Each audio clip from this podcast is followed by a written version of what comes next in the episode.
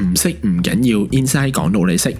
歡迎收聽我哋第八，我哋 podcast 係二十五集。唔識唔緊要，Inside 講到你識。歡迎收聽我哋嘅 podcast 第二十五集，我係小編 C。我係小編林雪，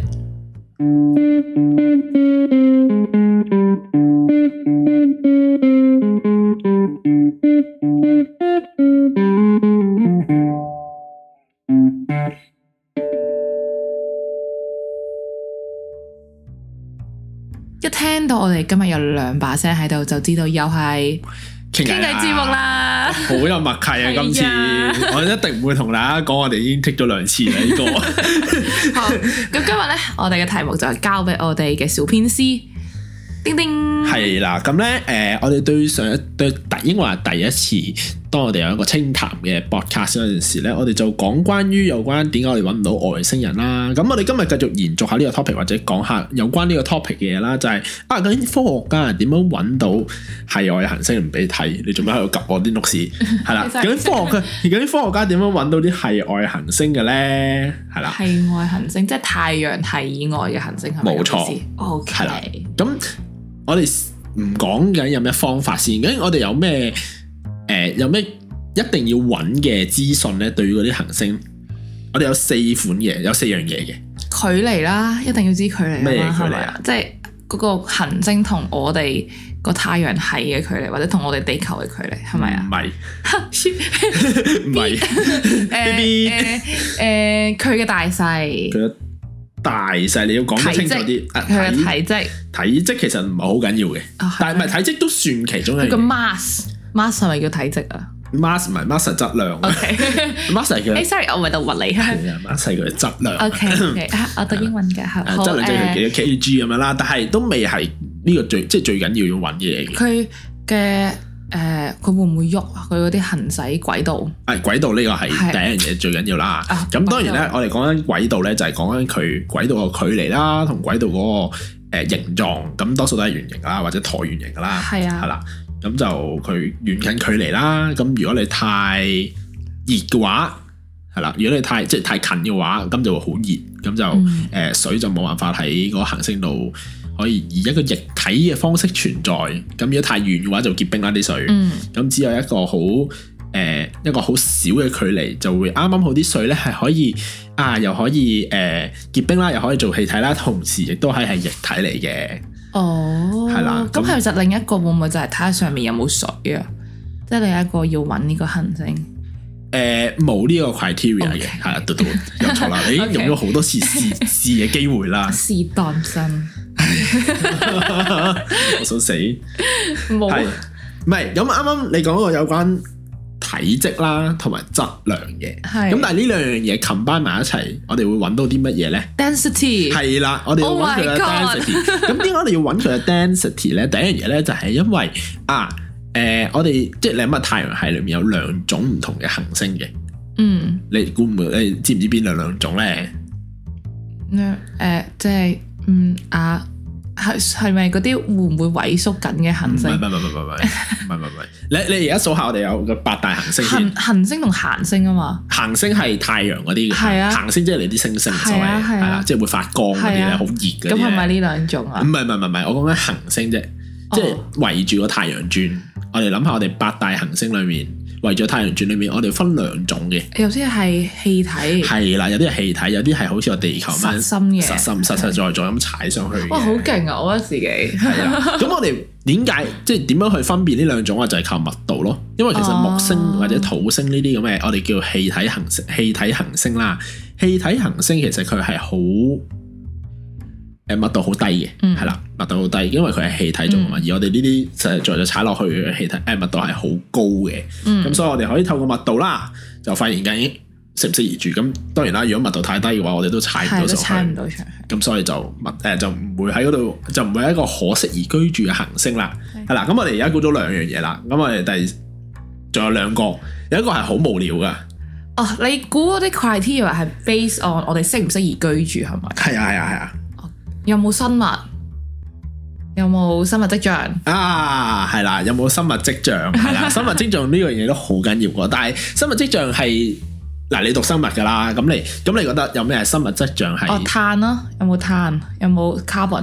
嗯，但係其實我哋即係除咗 carbon base 嘅，即係我哋我哋人地球上面所有嘅生物都係碳 carbon base 係 carbon base 啊嘅生物 neutral 啦 nitrogen nitrogen ，nitrogen 咩 nitrogen？哎 sorry sorry nitrogen 係嗯 nitrogen 唔嘅，好係啦，nitrogen 同埋誒，總之 carbon base 我哋叫做係啦係啦，咁全部都係碳分子組成嘅，但係你亦都可以有 silicon 組成嘅生物嘅喎，嗯因為其實 silicon 同 carbon 只不過係一個穩定啲，一個冇咁穩定係啊係啊，但係其實係絕對有可能係 silicon base 嘅 animal 都可以有喺呢個宇宙裡面存在嘅喎，咁所以呢樣嘢唔係一個好特別嘅。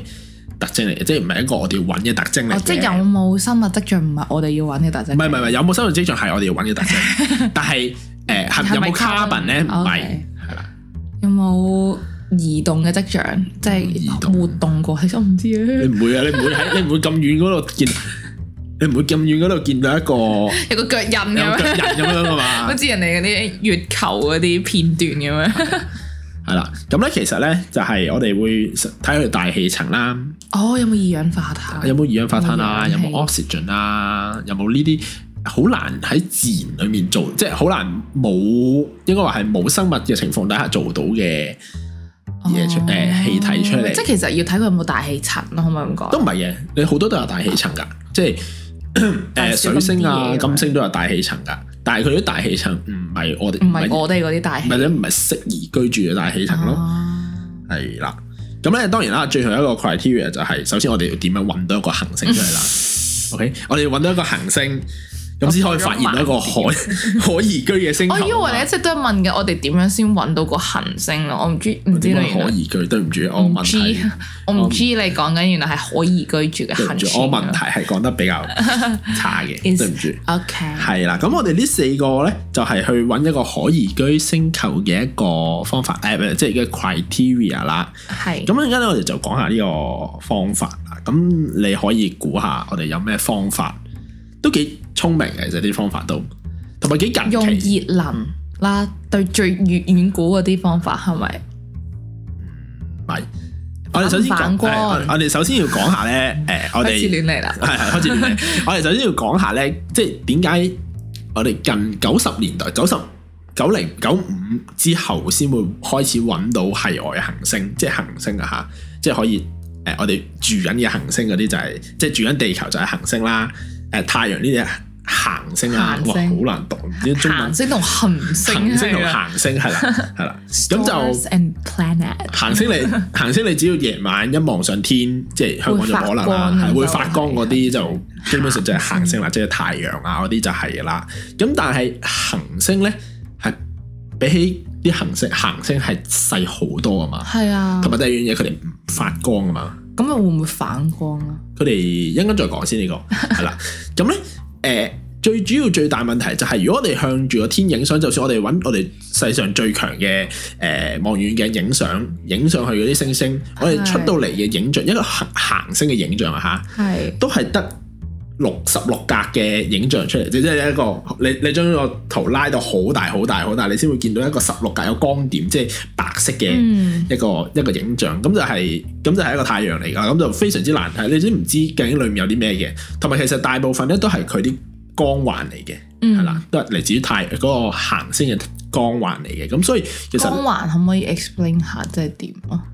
即係佢照出嚟嘅光係比起佢實際嘅體積係大好多㗎咯。即係嗰啲係唔存在嘅密度。誒呃唔係唔係，純粹係我哋影相嗰陣時，佢你你平時影相嗰時，你會見到光線出咗嚟㗎嘛，或者你對住一個好光嘅哦即係情況嗰啲影相，你會見到 reflection 哇好嗰啲好大個光，即係係光圈喺度㗎嘛係。但係其實實際上嗰個燈膽唔係咁大㗎嘛，係啊係啊係啦係啊。咁同同你望上去個天影相一樣，哦你會望到一個好大嘅光圈，好大嘅光環，但係你唔會見到嗰粒星球喎，誒嗰粒行星嘅喎。咁我講話。見到裏面啲行星啦，咁所以呢個係我哋一直都遇到嘅困難嚟嘅。嗯咁亦都係點解呢樣即係呢個誒誒、呃對於雷地行星嘅發現發現得咁遲，即係去到九一九九五年之後啊，之後先開始慢慢有越嚟越多嘅星球發現，係、近呢十幾年先會突然有啊幾百啊，每年都幾百幾百幾百個咁樣去發現到嘅啫，係啦。咁所以呢我哋今日咧就嚟講下咧，我哋呢個天文學家咧係點樣用咩好神奇嘅方法，又唔係好神奇，好聰明嘅方法去揾到呢啲行星出嚟啦。嗯，你有冇任何 idea 咧？你咁樣講咧，咁我好似同嗰啲超級電腦有關咯，唔一定嘅，即係近呢幾十年有嘅嘢。一九九五年都唔未，應該都有超級電腦，但係都唔係好啊緊誒即係要可能嘅，同運算有關，有啲唔係，都唔係係其實好簡 from 單， observe 一樣嘢噶嘛，係咪啊？係 observe 一樣嘢嘅，氣體誒唔係係 gravity 差唔多啦。係咪嗰啲咩？有冇啲啊？我我記得好似斷斷緊線，唔好 意思，諗轉緊轉啊諗緊。先，唉，飲杯茶先，我哋慢慢諗即下。係嗰啲咧，有啲圖咪有啲正方形嘅，然之後會凹咗入去嗰啲咧，嗰啲圖啦，我唔知講你你明唔明？嗰啲係嗰啲係畫家畫出嚟 嘅，嗯係啦，同 gravity 有關。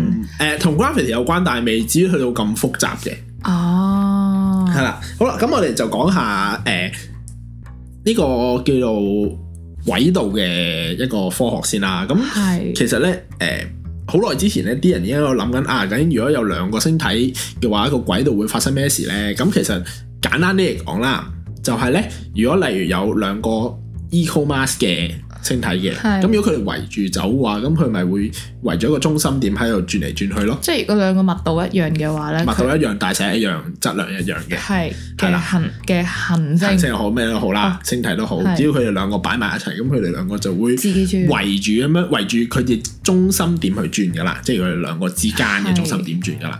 咁當然啦，如果我將一一邊誒、呃行星嘅一邊誒誒唔係 sorry 個星體一邊嘅質量放大係啦，哦即咁係就會吸咗另一個過去啦。咁啊唔會吸咗另外一個，咁咪好似地球圍咗太陽咁樣轉咯。哦 OK，但係我哋啱啱學，我哋啱啱知道咗嘅就係、類誒、有兩個即係同一個質量嘅星體喺度轉緊嗰時，佢圍住個中心點轉嘛。咁當然你有一個大嘅星體同一個好細嘅星體圍住轉嗰陣時，佢都會係其實唔係圍住個太陽轉嘅，而係圍住某一點嘅我哋叫做重心點啦，即係呢兩個星體加埋一齊嘅重心點轉嘅。咁所以咧，你會見到嘅就係、呃如果我哋有一個誒、呃即係情況適宜咧，你會見到嗰個太陽或者嗰個行星咧，其實佢係會有少少震動嘅，會有少少周期性嘅震動嘅，即係點啊？打個比喻咧，咪就係震動咯。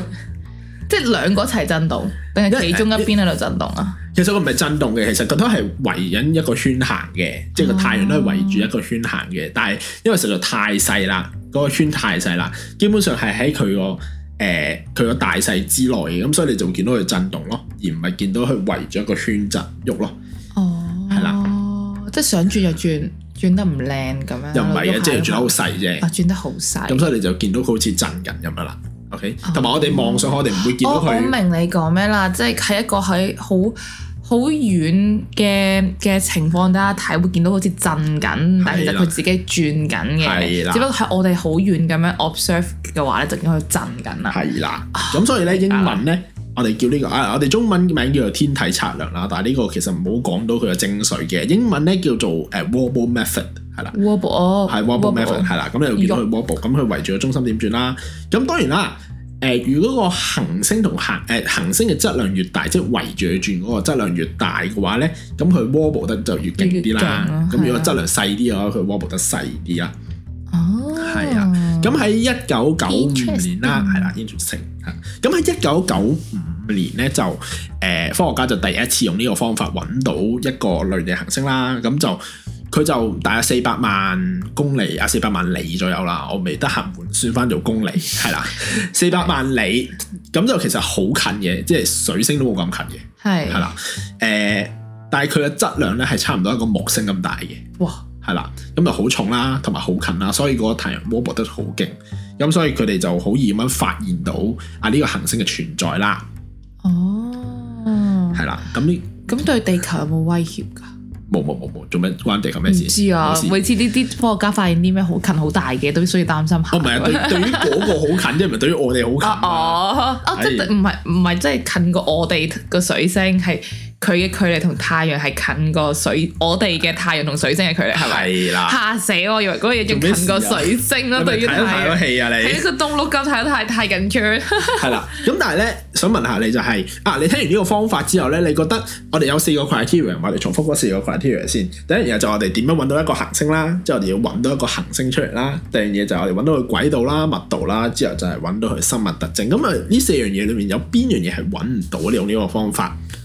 喐緊嘅方法，wobble 嘅方法，係啊，係啊，係啊，咁生物特徵應該揾唔到。啊生物特徵當然揾唔到啦，係啦，仲有啲咩揾唔到？誒揾唔到佢係咪氣體咯？係啊，揾唔到佢密度嘅。咁我哋揾到佢軌道嘅。係佢啦，軌道好易揾嘅啫，呢樣嘢其實條數都唔係好難嘅，即係對於天文學家嚟講都唔係好難嘅，一個黑板就可以搞得掂㗎啦。其實喂，一個黑板嚟講搞得掂嘅數係好簡單㗎，天文學嘅角度嚟睇，你明唔明啊明嘅。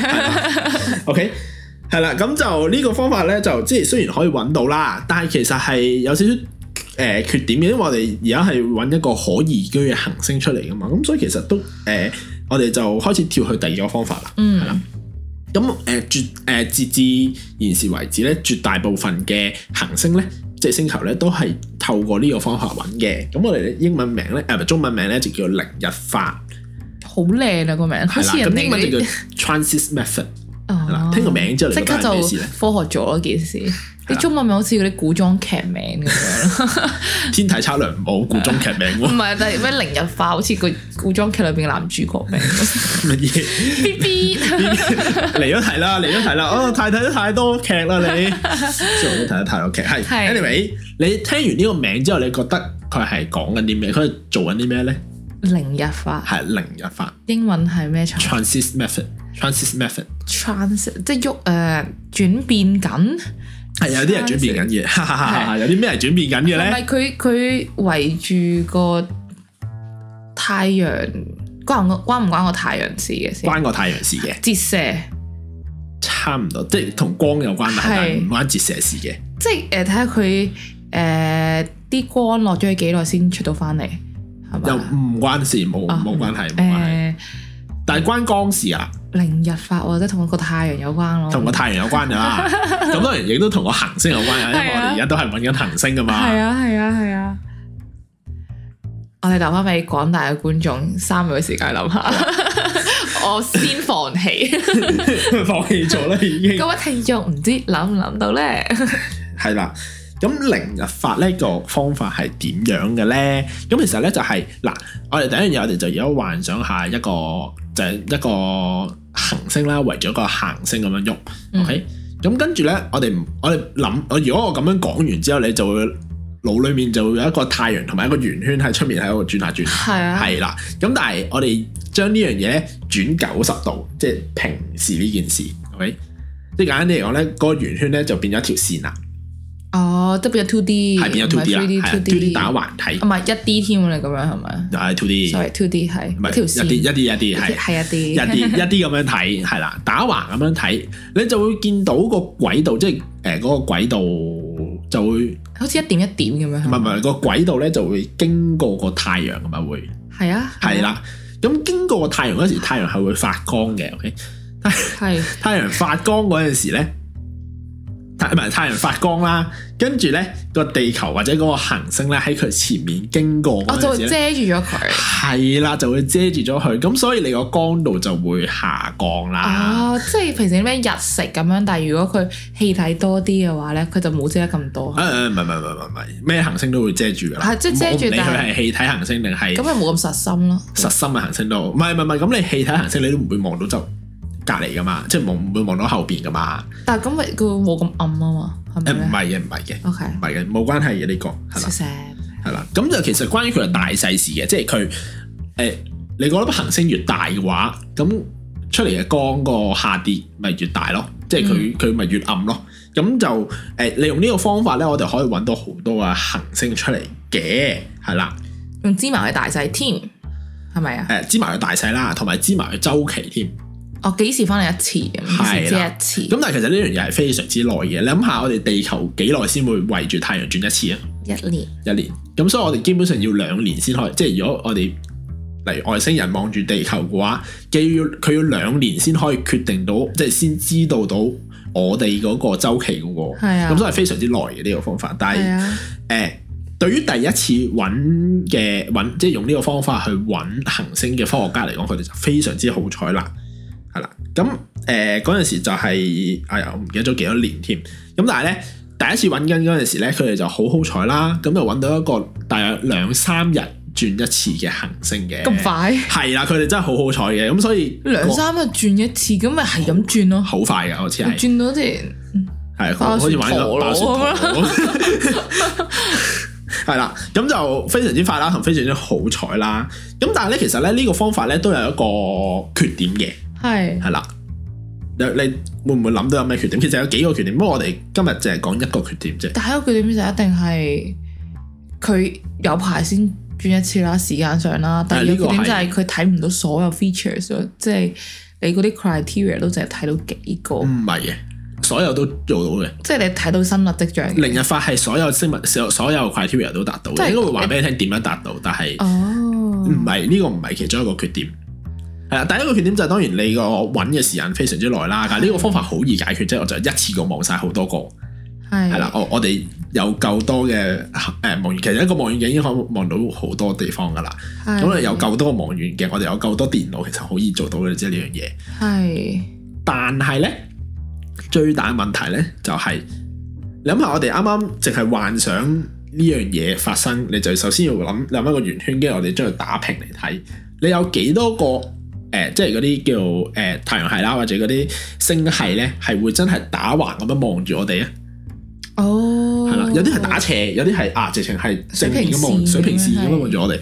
咁咁樣其實係一個好低機率嘅。咁低到一個機率係點咧？誒、成個宇宙裏面咧，大約得十 percent 嘅小軌道行星係咁樣對住我哋嘅啫。哦，咁即係我哋用呢個方法只可以揾到十 percent 嘅行星可宜居嘅行星嘅啫，即係差唔多啦，統計學上嚟講差唔多噶啦。係啦，咁咧，但係我哋用呢十 percent，即係我哋就揾到大約五千個誒、呃、系外行星啦。咁其中幾百個咧，有可能係石嘅行星嚟嘅，即係石做實心實心嘅行星嚟嘅。而其中幾十個咧，我都發現咗係有可能係一個可宜居嘅行星嚟噶啦。你點樣睇到佢係乜嘢呃誒材料做啊？好係啦，咁我哋啱啱講緊誒就係、嗱，我哋揾到行星啦呢、個，跟住揾到佢個軌道啦，揾到佢個密度啦，係啊，咁我哋就要揾佢嘅生物特徵啦，係咯係啦，咁生物特徵我哋啱啱講咗啦，就係其實睇佢啲有咩氣體啊嘛，係啊，咁其實你誒、呃或者唔知你有冇聽過啦，就係、誒、當你揾光照住啲氣體嗰陣時，唔同嘅反射唔係咁你又誒應該話係係咁講反射嘅事，應該話係有唔啲氣同嘅體顏色係會吸收咗唔同嘅顏色嘅，係啊啦係啦，唔同好特別顏色。咁嗰啲顏色咧，佢唔會係好，即係唔會話吸收晒成個紅色嘅，係佢仲要吸收好少部分嘅啫。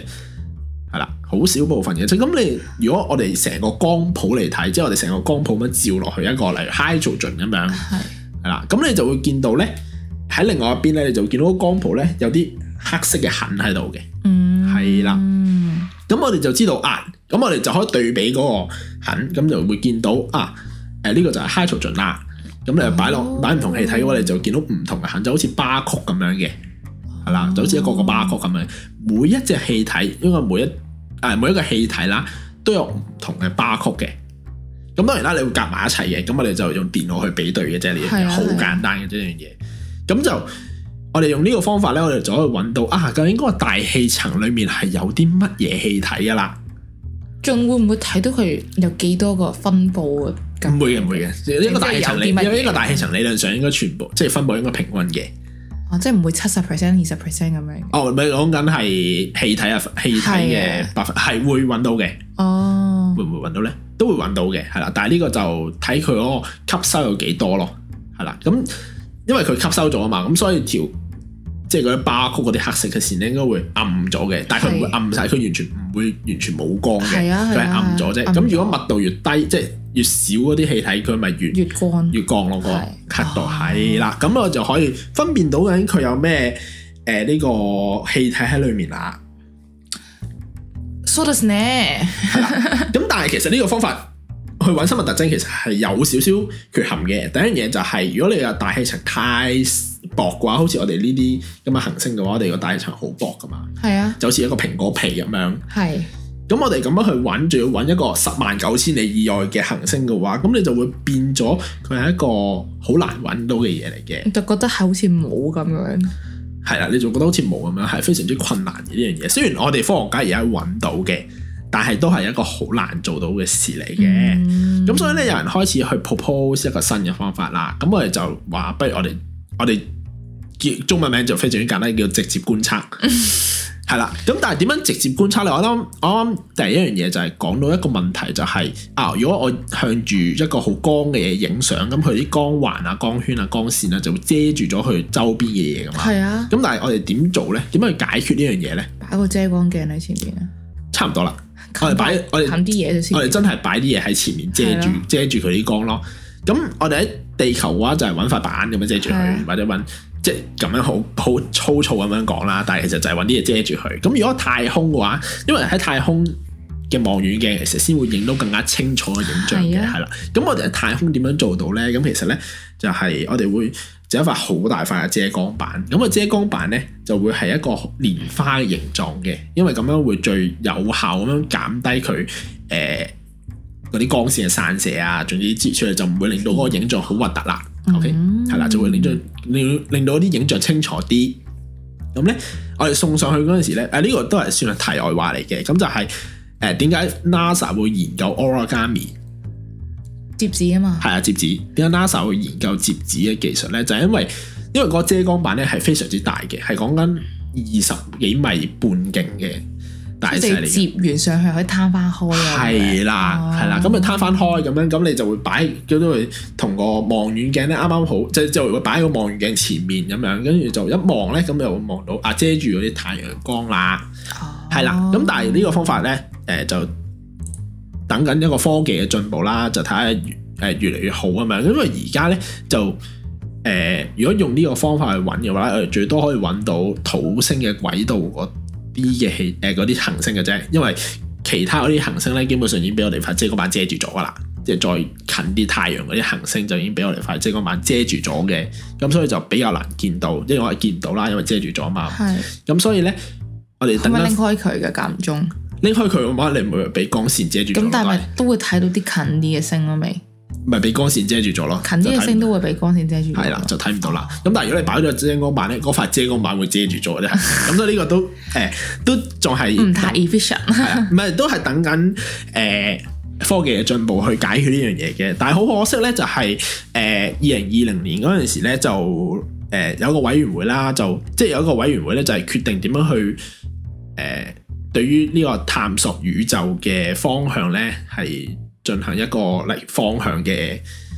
調整 調整咁樣嘅， 係啦，係啦，我突然詞窮添，係啦，方向嘅調整嘅，咁就好可惜喺二零二零年咧，就話佢未來十年計劃咧都唔會有呢樣嘢發生住啊，呢嘅，個唔係 priority。係啊，佢哋唔係佢哋 priority 嚟嘅，哦嗯咁就非常之可惜啦，係咯係啊，冇冇得冇得睇 NASA 玩 呢個 Origami 啦。冇得睇佢啊摺哇，好犀紙，利喎！諗下點樣可以塞喺一個火箭裏面，將佢攤開成二十幾米半徑嘅一樣嘢出嚟，係一個好誒誒好即係傳統嘅工藝點樣可以應用喺呢個現代代嘅科科學係好犀利啊喎！呢樣嘢係係係啦啦，咁咧，咁就講咗我哋點樣發現到呢個係外行星，同埋點樣去揾到一個可宜居嘅行星啦。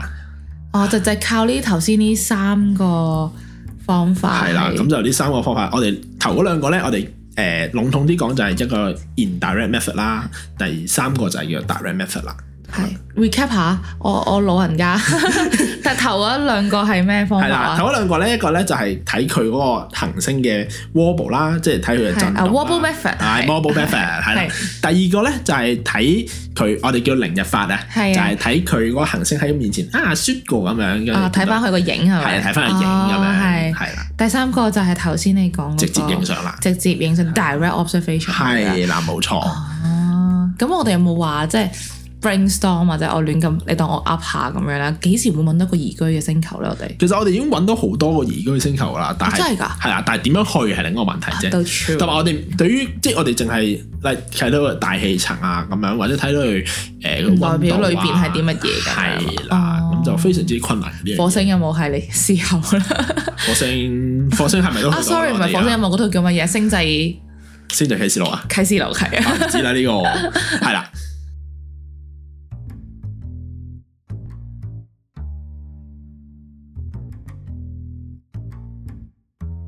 係啦，哇！咁咁哇快就已經咁快係哇！咁快已經傾咗半個粒鐘啦 半粒鐘嘅點樣揾呢個行星啦。但係其實咧，我哋傾咗半粒鐘之後咧，都唔係全部揾行星嘅方法嚟嘅喎。咁就係啊我會喺 description 嗰度咧就擺多少少閱讀嘅材料啦。係咁擺翻條就 link 擺翻條俾大 link，家擺翻幾條 link 落去，咁咪俾大家睇下究竟有咩方法你係覺得特別啊、有趣啊，咁歡迎同我哋 D M 啊，同我哋傾下偈嘅。係啦，嗱，咁其實咧，科學未必係高深莫測嘅，同我哋日常生活亦都息息相關。有咩科學知識你唔識，Inside 一一講到你識。中意我哋嘅朋友記得 subscribe 或者 follow 我哋。如果想知道更加多有趣嘅科學知識，亦都可以 follow 我哋 Instagram at Inside underscore HK 噶。咁逢星期二同六會更新噶。耶！係啦，第二十五集嘅內容就嚟到呢度先啦。咁我哋下一集再見，拜拜。拜。